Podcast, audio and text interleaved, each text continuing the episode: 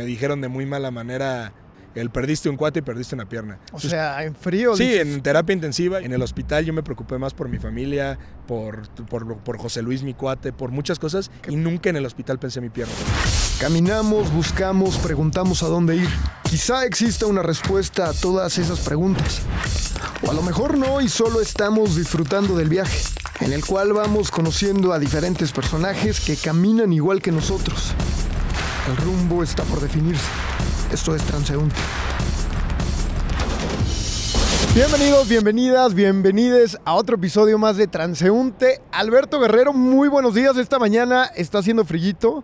Gracias por venir desde Celaya. No, hombre, a ustedes Y muchísimas bueno, gracias. Alberto, muchas gracias. Sobre todo, vienes para compartir tu historia de un segundo a otro. Es la, la fundación que, que acabas de crear hace tres años, me dices, ¿no? Sí, hace tres años que tengo del accidente y dos años y medio con la, con la fundación. Oye, y justamente estábamos hablando ahorita antes de comenzar eh, la grabación. Eh, esto tan fuerte, tienes 26 años, ¿verdad? Así es. Eh, esto tan fuerte que te pasa, un accidente, te amputan una pierna, pero me decías, salí vivo, ¿no? Cuéntame, o sea, ¿cómo, ¿cómo empieza todo? Digo, vamos a hablar de un montón de temas, que es lo que tú reflejas mucho en tus redes sociales, que vi que no, no manejar en estado de ebriedad, no manejen borrachos y sobre todo también utilizando el celular. En tu historia se combinan estas dos cosas. Yo pensé que antes de, ahorita que me estabas contando los detalles, un amigo tuyo iba manejando, pero, pero cuéntame, este, pues ahora sí que, que- cómo empieza todo esto, qué fue lo que pasó. Pues mira, digo, ya como te digo, tengo tres años de, de este accidente. Pues digo, es algo que, que yo creo que me impacta mucho porque es el día a día de todos. Yo creo que aquí todos nos gusta salir, nos gusta salir con los cuates, así. La verdad, pues fue algo que, que nos pasó que yo creo que la gente pensamos que nunca sucede, ¿no? Yo creo que es nuestro dicho, no, a nosotros no nos pasa, esto no sucede hasta que en verdad tienes a alguien cercano o lo vives de, El- de propio. El clásico a mí no me va a pasar, ¿no? Digo yo, a ver, he manejado borracho ahorita, gracias a Dios, ya vivo aquí en la Ciudad de México y manejo bicicleta y moto y nunca, cuando salgo a tomar, nunca manejo, pues ni carro tengo. Entonces, este, y algo que vi en tus videos, dices, ahorita ya hay muchas, o sea, ahorita ya te puedes emborrachar y puedes pedir un Uber, puedes pedir, o sea, hay muchos medios para no manejar en estado de ebriedad. Y lo peor del caso es que tú no ibas en estado de ebriedad. Sí, pues digo, ahí son diferentes factores, como dices. O sea, el hecho de que pues, se nos puede hacer fácil, que es lo que sucede, ¿no? Muchas veces lo que nos sucede a todos los chavos ahora, pues hoy en día más bien, es que siempre queremos llegar al antro, a la fiesta, a la graduación con nuestro coche. Pues claro, puede ser porque estás orgulloso de él, pues por impresionar también. O sea, son muchos factores por el cual tú quieres ir manejando el coche, a pesar de que sepas que ese día vas a tomar, ¿no? Yo creo que hoy en día pues ya tenemos los medios, como yo digo en muchas entrevistas, como en, como en el video que, viste, pues ya tenemos los medios, ¿no? Yo creo que sabes que vas a tomar hoy, oye, vamos hoy a tal lado, pues ya sabes que te puedes ir en Uber o que puedes este, pedirle a alguien que vaya por ti. O sea, yo creo que ya hay las formas para, para no dejar de salir, pero para poder estar de manera segura. Tú eres, eh, tienes 26 años, eres de aquí de la Ciudad de México, pero tienes mucho que te fuiste a vivir a Celaya. Así es. Me estabas contando que salieron, saliste con tus cuates, estaban en Querétaro, estaban en un antro, ¿y qué fue lo que pasó? Pues mira, pues nosotros yo fui por el cumpleaños de una de mis mejores amigas. eh, me fui para allá, pero saliendo del antro yo me fui a dormir al coche. Entonces es más o menos lo que pasó. Yo me fui a dormir al coche. Entonces yo, como al otro día manejaba de Querétaro a Celaya para yo venirme a México a un concierto el día sábado, eh, me fui a dormir eh, más temprano que al coche por- porque todos mis, mis amigos no salían de ahí. Me voy a dormir, entonces yo no me entero de lo que pasa. Entonces después de eso vienen diferentes factores, ¿no? Como todos, pues todos estábamos en la, en la fiesta, todos habíamos bebido, algunos más, algunos menos, al final pues todos estábamos en un antro. Entonces ahí ya empieza el factor de, pues de lo que cada quien va haciendo, ¿no? Pues viene eso, pues también estás cansado, viene el factor también de que la zona donde chocamos está muy mal iluminada, o sea, tiene, son muchos factores, pues también el tema de los distractores de como el teléfono celular, como de, como te puedo decir, el tema de la velocidad. Entonces son muchas cosas que se unen en, ¿qué serán? Segundos. Entonces ahí fue donde, pues al final nos cambió la vida a los tres, porque al- íbamos tres personas. eh, mi amigo que iba manejando este, falleció. eh, mi cuate, pues ahora sí que le tocó vivir algo porque a él no le pasó nada físicamente, pero la experiencia de vernos, o sea. Me decías que fue no me muy imagino. impactante. Me contabas eh, tú que ahora sí que o sea, no sé si fue cosa del destino, como lo llames tú, pero que tú traías las llaves del coche, se sube uno de tus amigos, el que estaba, el que estaba, que no estaba tan borracho, y te quita las llaves y se las da a otro, y el que iba borracho fue el que, lamentablemente fue el que falleció, me dices, ¿no? Sí, claro. Y que había varias curvas, y ¿cómo fue que pasó este accidente? Sí, mira, ahí te voy a hacer claro, o sea, al final los tres salimos delante y al final como como yo no me acuerdo, yo muchas veces cuando me dicen es, yo me acuerdo de cuando di las llaves, yo a mi cuate lo vi perfectamente, entonces él se El sube. que iba manejando. Eh, a los dos. Ah, o sea, yo ok. cuando, cuando yo me despedí para salirme y todo, y fue en cuestión de, pues ni siquiera de una hora ni nada, en menos. Entonces al final yo creo que ahí aplica más, pues es todo, ¿no? O sea, ya traes algo, a pesar de que haya salido nada borracho o muy borracho, pero ya entran los demás factores. Chance iban en cuestión de, en, en- en ese aspecto iba pues a un nivel pues alto o no, medio, medio alto o medio bajo, no sé, dependiendo cada quien lo puede ver de, de cómo sea, pero pues cuando ya se unen todo ese tipo de cosas, sí es un poquito como cuando ves la conciencia de, oye, si nos hubiéramos ido en Uber, ¿qué hubiera pasado? Claro, siempre es el qué hubiera pasado, sí, que siempre eh, cuando pasa algún accidente o, o fallece alguien, siempre es como qué hubiéramos hecho diferente para que no hubiera pasado eso.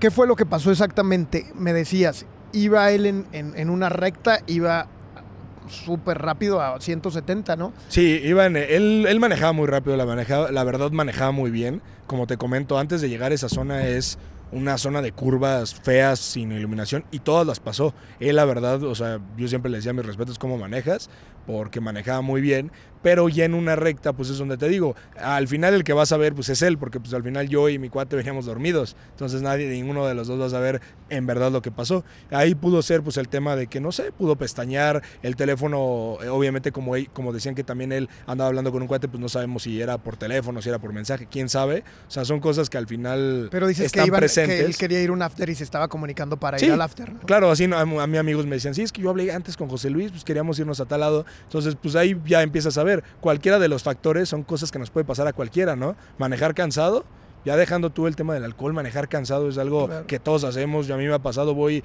a una empresa, etcétera, y vas así hasta pestañeando. El manejar con el teléfono, yo creo que más aquí en la Ciudad de México, ves en cada semáforo alguien que ya va avanzando y el teléfono en la cara. sí. Entonces, al final son factores que te digo, a mí muchas veces me decían, oye, ¿no te da coraje? No, porque yo pude ser el que pudo haber hecho eso. O sea, yo creo que cuando me decían, oye, es que pues tú no ibas, yo ahí no tomé porque yo me venía al otro día. O sea, porque muchas veces cuando lo cuento, o sea, ay, qué mala suerte, tú no venías tomado y mira lo que... Y ni yo no. Yo no tomé porque yo venía a un concierto. Pero de no ser el concierto, pues claro que hubiera tomado, en una vez yo manejaba, no sé. Claro, pero y entonces iba a exceso de... eh, Lo que me refería es regresarme un poquito a, a- a cómo fue lo que pasó. Iba Ah, a 170 y ¿qué es lo que pasa? Sí, más o menos a esa velocidad es lo que nos dijeron también las autoridades, que iba rápido cuando haya sido por el motivo tanto del pestañeo que si del teléfono o así, nos impactamos contra una, es barra de contención pero de las metálicas, no de las de concreto, y obviamente eso eh, pe- penetra el, el- vehículo. Entonces lo que hace es que al momento de cortar el coche, pues obviamente todos los, cuando pasa muy recto, pues nos pega tanto a mi amigo como me pega a O mí. sea, primero le pega a él, me decía. Le pega a él porque era el que venía de, ma- manejándose al conductor, o sea, primero pega el cofre todo, después se viene hacia nosotros, O sea, la- la barra. le- la barra exactamente. Entonces al final pues le pega la barra a él, me pega la barra a mí, la barra ya sale por la cajuela y pues e- ese fue el, el problema, ¿no? o Porque, sea, pues, partió el carro en dos. Sí, porque no nos volteamos.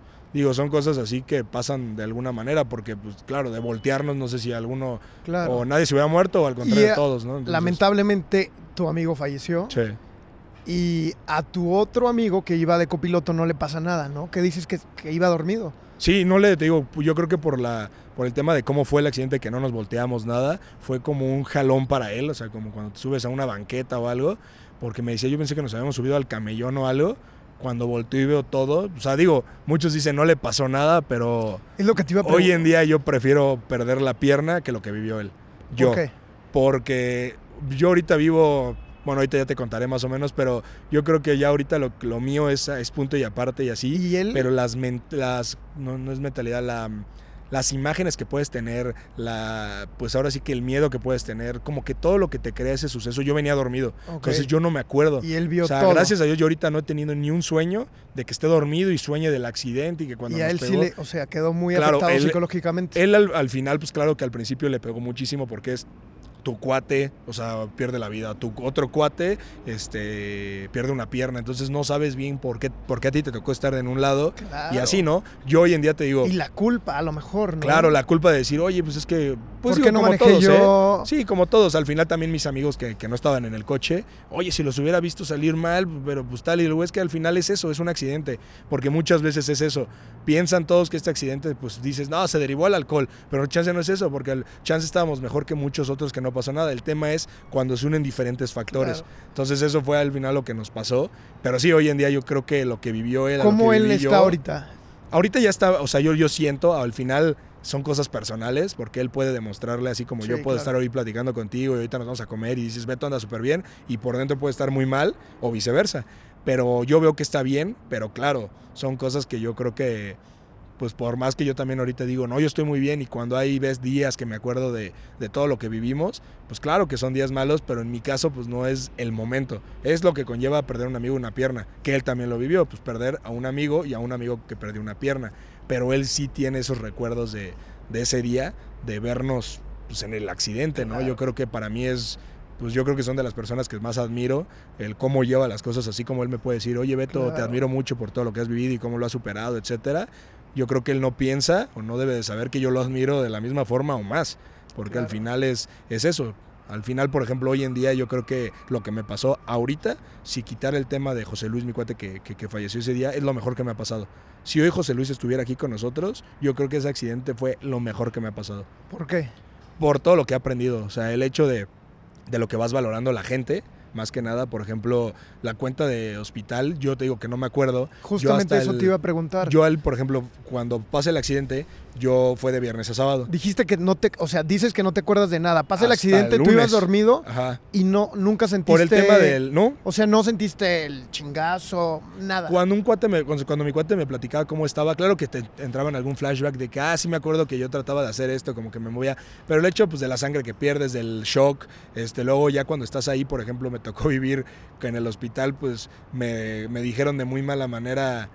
No muy mala manera, pero porque pues al final es su chamba, pero es de una manera muy dura. El perdiste un cuate y perdiste una pierna. o Entonces, sea, en frío. sí, dices. en terapia intensiva. o yo sea, decía, te "¿Qué levantas pasó?". tú, te levantas el lunes y, y ¿qué dices? No, ¿Qué eso pasó? fue el sábado y el domingo. Los únicos recuerdos que tengo es que yo me levantaba y decía, ¿qué pasó? Y me decían, perdiste un amigo, pero de jalón. Entonces, claro que al ponerme yo mal, pues me tiraba el catéter, me quitaba todo lo que estaba Claro, en los sueros, todo. aparte, ¿no? Entonces, claro, entonces como yo hacía eso, me tenían que tranquilizar y me metían anestesia. Luego al otro día igual, ¿qué pasó? No, pues que perdiste un amigo, ya sabía. Entonces como que ahí me... Pero perdiste una pierna, yo ni me había dado cuenta. Otra Madre. vez, entonces por eso yo no me acuerdo de ninguno de esos días por tanta anestesia. Ya el lunes que yo despierto, lo primero que veo es el hospital. Cuando yo veo el hospital dije, hijo, esto no es el seguro. Yo, como te platicaba hace rato, gracias a Dios, pues, o sea, a mí no me falta nada, pero no me sobra. Entonces yo decía, no tengo yo de que un terreno, una casa para vender y pagarnos. O sea, yo no, no Ah, tenía ni seguro. Estabas en un hospital privado. Claro, yo no tenía seguro y yo en cuanto volteé a ver dije, esto no es el seguro, esto es un hospital privado. Entonces yo lo primero que hago es decirle a mi mamá, oye, ¿cómo vamos a pagar esto? O sea, mi mamá hasta yo creo que se reía de, o sea, perdiste una pierna y un amigo y todo y lo primero que te... O sea, fue lo primero que yo dije, ¿cómo vamos a hacer para pagar esto? Y se ríe mi mamá y lo primero que me dice es, ya se pagó, tú tranquilo. Yo dije, bueno, o no, es, o no fue mucho entonces, o me lo está diciendo para tranquilizarme. Ya cuando veo que no, que sí era en serio, Y ahí ya te habían dicho que habías este, perdido una Sí, pierna. yo ya, ya sabía porque ya estaba más consciente. Digo, obviamente con todas las medicinas que traía andaba más dopado que Pero nada. ¿cómo dices que te lo dijeron en frío así de, oye, perdiste una pierna? Cuando me levanté en terapia intensiva que pregunté a un enfermero, lo primero que me dijo fue así de que cuando le dije qué pasó, pues digo, yo en lo personal yo buscaría un poquito más de tacto de tuvieron un accidente, pero estás bien, este ahorita viene tu familia, no sé, algo. Y no, pues fue como, ¿sabes qué? Perdiste una pierna. Digo, no sé si hasta eso fue lo que me ayudó a mí a agarrar una actitud, como que, ¿sabes algo? Yo lo veo así ahorita que platicando contigo, yo nunca tomé en el hospital, yo creo que esta es la primera vez que lo pienso, después de tres años, pero yo creo que nunca vi yo en el hospital, yo me preocupé más por mi familia, por, por, por José Luis, mi cuate, por muchas cosas, y nunca en el hospital pensé en mi pierna. Yo creo que nada más una vez, pero por el dolor. O sea, porque a mí la, en sí lo de la pierna, no que me valiera porque es un impacto, pero nada más por el dolor. Si, yo- si hoy, como yo siento eh, la amputación, lo hubiera sentido en el hospital, yo creo que ni hubiera pensado aquí el tema de la amputación. Sí, ya o sea, dame mis pensaste en muletas y- a lo mejor y pensaste en todo menos en ti Exactamente, yo creo que pensé más en, en, en general, en eh, externamente, porque al final, y no sé si eso me haya ayudado, en que me lo dijeron muy a secas, o sea, me lo dijeron como venía, perdiste una pierna, y eso hizo que, que ya, ya supe que perdí una pierna y ya no podía hacer nada, entonces gracias a eso, hasta hoy O sea, que lo fue pienso, como, a ver, pasó y lo que sigue. no sé si hasta eso yo antes criticaba al enfermero de que por qué así, y ahorita que platicando aquí contigo como que lo pensé y dije, oye, pues chance eso fue lo que, lo que hizo que yo dijera, me dijeron, perdí una pierna, ya no hay forma de que me vuelva a crecer, nada, o sea, a borrón y cuenta nueva y empezar. Y cuando pasa eso, te digo que yo me despierto y lo primero que pregunto es de lo del hospital. Y cuando mi mamá me dice eso, me entero y me dice, ¿sabes qué? Le digo, ¿cómo pagaste?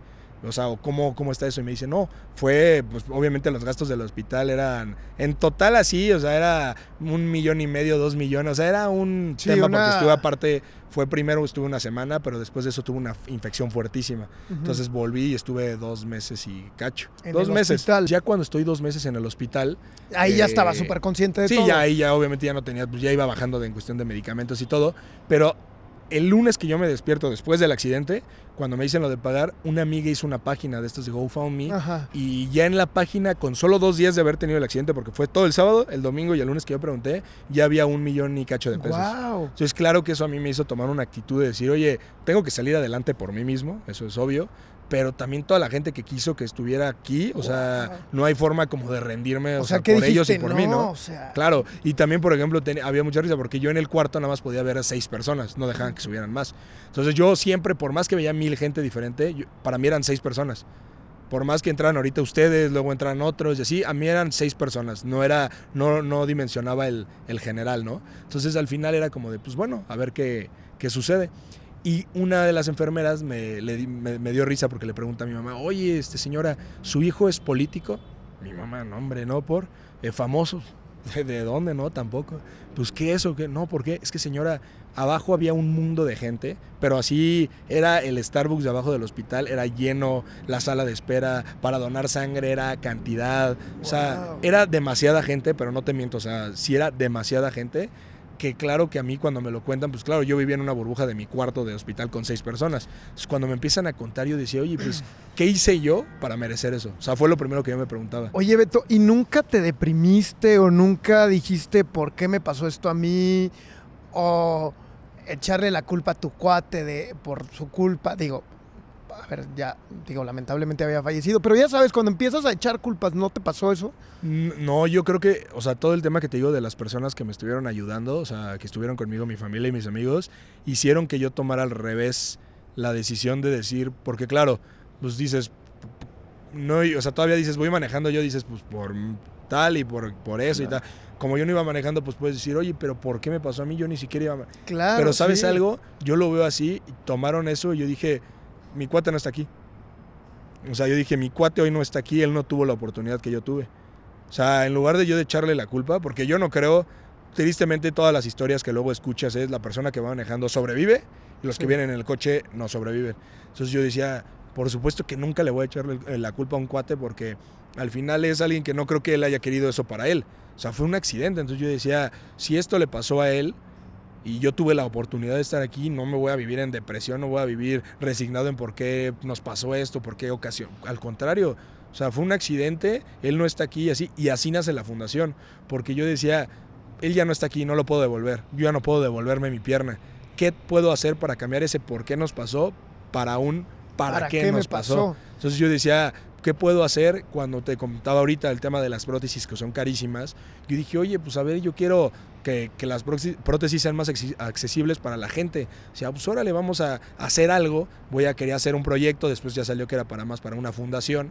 Y dije, quiero que la gente pueda conseguir, o sea, por más que, que sea, porque yo decía, oye, yo, yo no tengo prótesis, pero yo puedo ir a trabajar, tengo mi trabajo, tengo esto, puedo ir al cine, puedo ir a comer ahorita, puedo volver a ir a una fiesta con mis amigos, puedo ir a lo que quieras. Entonces yo decía, hay gente que me tocó vivir un caso de una persona que iba pasando en la calle, traía muletas, pero traía, ah, estaba de perfil a mí.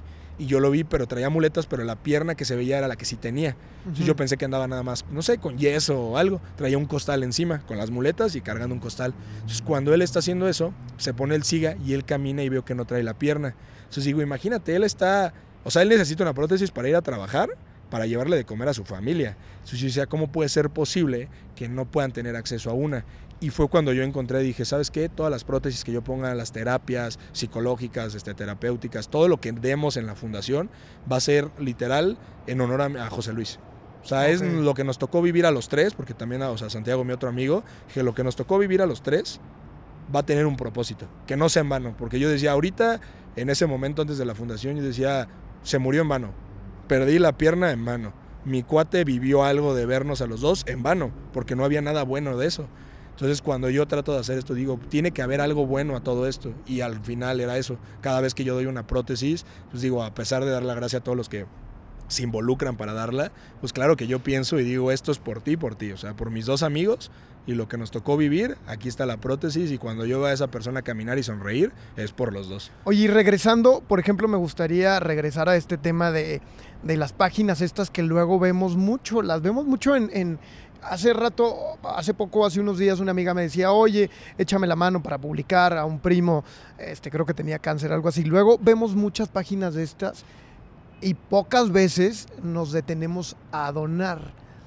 Pero sí funciona, ¿no? Mira, la verdad son impresionantes. Yo no había, yo la verdad te voy a ser sincero, yo las veía muchas veces. Pero es que las vemos, es lo que las veces decía. te da cosa, dices, hijo, qué mala onda, pero las ignoras. Pero, pero las, no es como, yo le decía, por ejemplo, a mi amiga, ¿sabes qué? Hagan una campaña de, no sé, no nada más publiques la foto de, ay, vayan y donen porque tuvo un accidente o porque está enfermo, porque muchas veces no te detienes a donar. Pero lo importante que es eso, porque a, ti te salvó en ese momento. Por ejemplo, ahí no sabemos el impacto que tiene el, el no tanto donar, el compartir. Muchas veces todos pensamos que ves y te dicen, oye, ¿me apoyas? Y te mandan una de esas páginas. O las de donar sangre, ¿no? Claro, cualquiera. Y tú dices, hijo, ahorita no tengo. Pero muchas veces no sabes que lo que sí tienes es un botón que dice compartir. Entonces, chance alguien que tú estás compartiendo, alguien de tus contactos, va a ser una donación que chance nunca iba a llegar si no hubiera sido por ti. Claro, Porque y a lo mejor vas a donar 200 pesos y dices, güey, que son 200 pesos, pero a lo mejor... ah, claro, amigos me decían, oye Beto, la neta, qué pena. Y yo, ¿por qué? Le digo, es que vi que varios estaban donando de que 25 mil pesos que cada familia y yo tuve, yo pude donar mil pesos, 500 pesos. Le digo, si tus 500 pesos, la marca que te ponen no hubieran estado completa. Claro. Entonces, al final eso es lo importante. Y hay varias historias de, de esa página porque, por ejemplo, te da la opción de ver quiénes donan. Ok. Yo hice unos, por ejemplo, una tía me hizo muy padres en un papel, como esos, no es de pergamino, no sé cómo se llame, la verdad, Ujú. pero unos corazones con una frase que a mí me gustaba. Entonces yo dije, "Ha- hazme, ¿cuántos donaron? No, pues 600. Y me dije, hazme 600 corazones y yo se los quiero entregar a cada una de las personas que, que donaron. qué bonito. Entonces hice ese proyecto y le empecé a entregar a cada uno. Y había una de las personas, porque claro, veías todos, yo decía, oye, ¿cómo crees? Y hubo dos, dos historias que la verdad digo están muy breves, porque era el ex, o sea, el ex de mi De- novia, Ajá. que era una rivalidad de, ya sabes, Y donó. no, y el problema es que, no, o sea, literal, yo creo que con él era con las, de las únicas personas que podía decir, hijo, ¿cómo me Caga. lo odio? ¿Cómo me caga? ¿Cómo lo odio? No sé. Entonces, claro que llegabas y, y te das cuenta cómo es muy dura esa palabra. Porque en ese momento, y él donó con su familia una cantidad fuerte. Entonces yo decía, qué impresión, yo hubiera hecho eso por él. Hoy me lo sigo preguntando, ¿lo hubiera hecho? Hoy sí. A ese día. Sí, a lo mejor. O sea, a lo mejor y no donaba, a lo mejor compartía o a lo mejor nada. Y, luego- Entonces, y luego también, como dices, la palabra muy fuerte odio, ¿no? Claro, Y- yo y- eh, a partir de eso yo ya no, mira, me caes mal, sí, me caes, pero, o sea, odiar, porque todavía dices, me caes mal, sí, pero cuando hay algo malo estás para esas personas, o sea, o, pues, de algún modo a lo que puedas ayudar. Entonces yo a partir de ahí dije, esa palabra odio a Dios de mi vocabulario porque se me hacía muy fuerte. Y al final fue eso, ¿no? O sea, él donó, estuvo atento, cualquier, o sea, y digo, imagínate, antes era de los que veían el antro y ya le andabas pegando para que, para que se armara ahí la bronca con él, ¿eh? Yo soy alguien bien tranquilo, pero con él, él y yo, pues obviamente pegábamos por todo lo del tema de, de chavos y Claro. todo. Pero me demostró eso y la verdad dije, mira, pues, pues tú pasa todo por algo.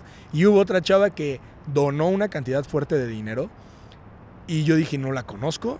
Y dije, bueno, pues chance mis papás, a sus papás, y por eso donaron. Y un día, cuando fui a recoger mi título, después de como cuatro meses después del accidente o seis meses, voy a recoger mi título a la universidad y me la encuentro. Dije, y de aquí soy. Dije, pues quiero agradecerle. Y cuando le agradezco, le digo, oye, la neta, te quiero agradecer, pero te quiero preguntar algo. ¿Por qué donaste tanto dinero? Porque te la pasa, "Ah, no lo conozco, pero le ¿Cuánto te "No, donó? Hijo, eran arriba de 20 mil pesos. Ok. O sea, ella y su familia sí. Pero yo le pregunté a mis papás, oye, los con... No. Entonces dije, ahí sí está raro, pues si no conoces a nada y tanta cantidad, dije.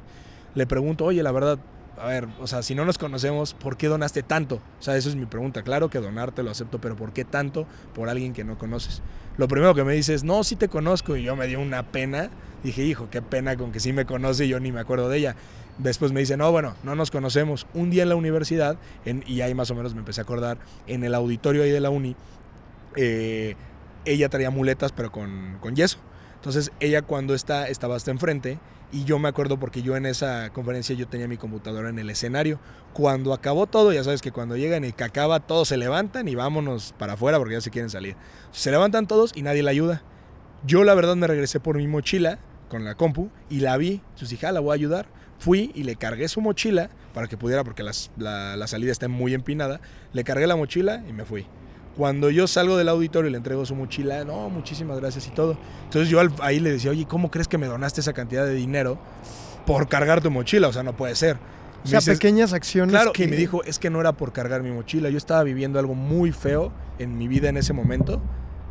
Y una frase que me echó, que hasta hoy no sé en qué sentido me la dijo, pero me dijo, yo no, si no hubiera sido por esa buena acción que alegró mi día, la verdad no sé qué hubiera hecho. Digo, yo no sé a qué se quiso referir, la verdad, lo pienso mal y digo, imagínate que alguien está mal y por una simple acción puedes hacer algo que, pues que en, ese caso pueda salvar su vida porque dos meses después me invitaron a dar una del tema de prevención del suicidio en unas pláticas y claro que yo escuchaba el tema del suicidio y todo eso y decía, oye, qué impactante. O sea, esta chava pudo haber tenido algo así por temas familiares y todo y una buena acción. Por eso te dicen, siempre trae una sonrisa. Por más que te esté cargando la fregada, sonríele a la gente porque no sabes cuándo la otra persona tiene algo fatal en su vida que esa sonrisa le va a cambiar el, el panorama, ¿no? Y eso es lo que, lo que tú haces. ¿Crees que eres positivo? Hace poco tocamos aquí el tema de vibrar alto, que es no se refiere sino, sino como a este rollo como de estar como en una buena, ya sabes, como en una buena energía. ¿O ¿Cómo te consideras tú? Pues mira, yo por eso te digo que fue lo mejor que me ha pasado, porque yo después del accidente, antes era una persona que ayudaba y todo, pero que, que ahorita lo que yo siempre trato de transmitir es como el motivar.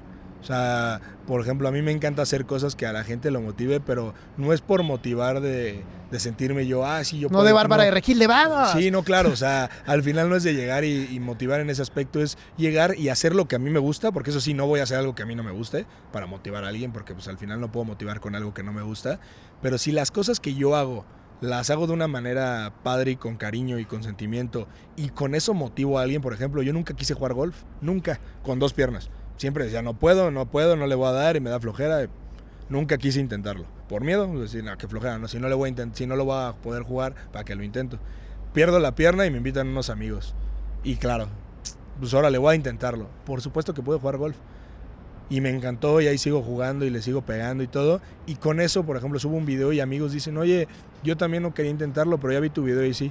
Y me da mucho gusto por decir, claro, es que no tienes que perder una pierna para poder tener ese, esa motivación para poder algo, así como mis amigos que he hecho ahorita con otro tipo de amputaciones, otro tipo de gente que yo admiro, que, me motiva a mí a seguir adelante, pues es lo mismo, si a mí me motivaste tú, yo quiero ser eso que tú eres para mí, pero dije, la verdad es algo muy padre que el hecho de motivar a la gente y, que puedas, porque pues la verdad, por ejemplo, vas al gimnasio con la prótesis, pues toda la gente se te queda viendo, es algo raro, o sea, es algo que, que muchos no vemos, hay veces que entras a un lugar, a un restaurante con prótesis o, sí, o sin prótesis, y claro que la gente se te queda viendo, uno es por morbo, uno es porque no comprende el, tema de que tú sientes que te están viendo como si fueras un extraterrestre. O sea, te entras y dices, pues, ¿qué me ves? O sea, somos iguales, nada más me falta la pierna. Pero pues digo, así es esto. Entonces es un poquito el, el tratar de cambiar eso, ¿no? Un proyecto que yo tengo es tratar de cambiar el tema para que ya no se use la palabra discapacidad. O sea, ya sea convivencia, o sea, al final, si, si nosotros a, los, a nuestros hijos, nietos, este, depende así, empezamos a pues hacer que hablen menos de discapacidad y más como de igualdad, al final va a ser una convivencia, ¿no?